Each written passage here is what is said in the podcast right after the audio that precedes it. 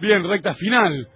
Últimos minutos, allá está el sol y como es de costumbre le damos la bienvenida a la información de la tecnología, la vanguardia informativa de Gustavo Lema. ¿Cómo andan amigos? Qué responsabilidad. La vanguardia informativa, le agradezco por la presentación, pero me deja un estándar, una vara muy alta. ¿eh? Bueno, no es para menos. Bueno, bueno, muchas gracias. Si les parece, continuamos con este ranking que teníamos de las 10 aplicaciones más importantes, las mejores de la historia.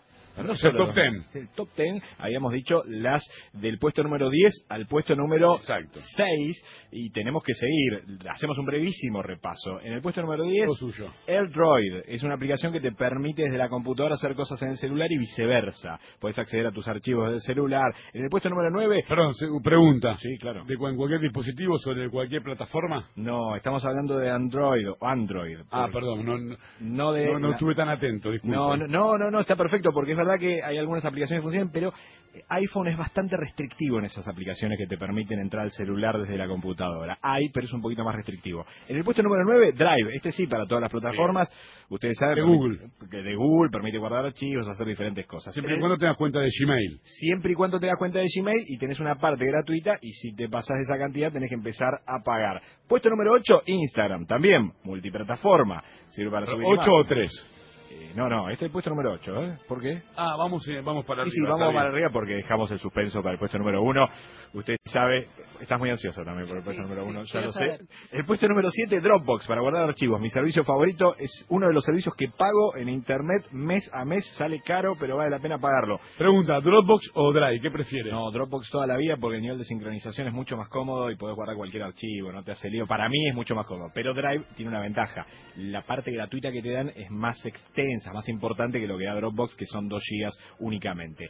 Puesto número 6, seguimos con Google. Google Fotos. Buenísimo para guardar fotos, es muy útil, cómodo y como decíamos, si guardas las fotos en calidad normal, tenés espacio ilimitado. Puesto número 5, HD Widgets. ¿De qué se trata esto? Es para generar, a ver, ventanitas que te informan cosas en Android. Por ejemplo, no sé, la temperatura que hace, el clima. Es interesante, no sé si la mejor cita, pero está en el puesto número 6. El nuestro ah, no es un, es un, ranking a criterio suyo o mundial? No, no, esto es un grupo de expertos ah, que se es una comisión normalizadora de la tecnología. Ni dan a conocer su identidad, imagínense lo secreto que es esto para que no traten de sobornarlos. Puesto número 4, Nova Launcher. El Nova Launcher es un, a ver, es para ponerle como si fuese una capa al celular con Android que es buenísima, te cambia por completo, es mucho más veloz que el celular sin esta capa. Es muy raro, te descargas una aplicación y funciona muchísimo mejor. Puesto número 3, Google Chrome el gran navegador que es éxito a nivel mundial. Pasó el trapo a todo, al Firefox, al Explorer.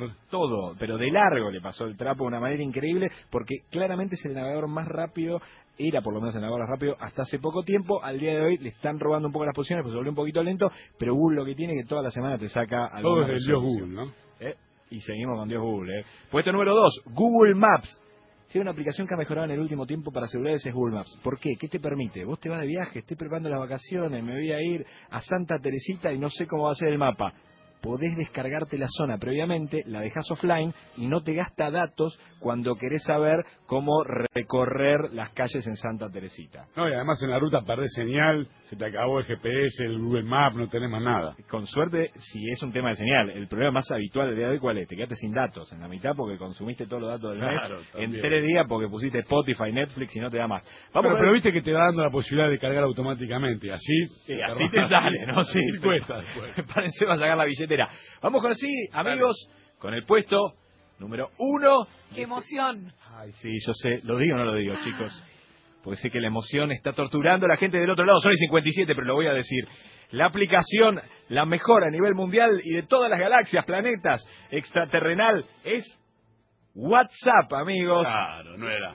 Aplausos para el WhatsApp. Esto es lo que dice. Muy bien esto, debe decir los muertos, esto que están armaron este ranking. No, pero para, verdad, yo no sé si está. En el uso cotidiano, si de verdad es como un ranking, ¿cuál es la herramienta tecnológica que hoy más usada de comunicación?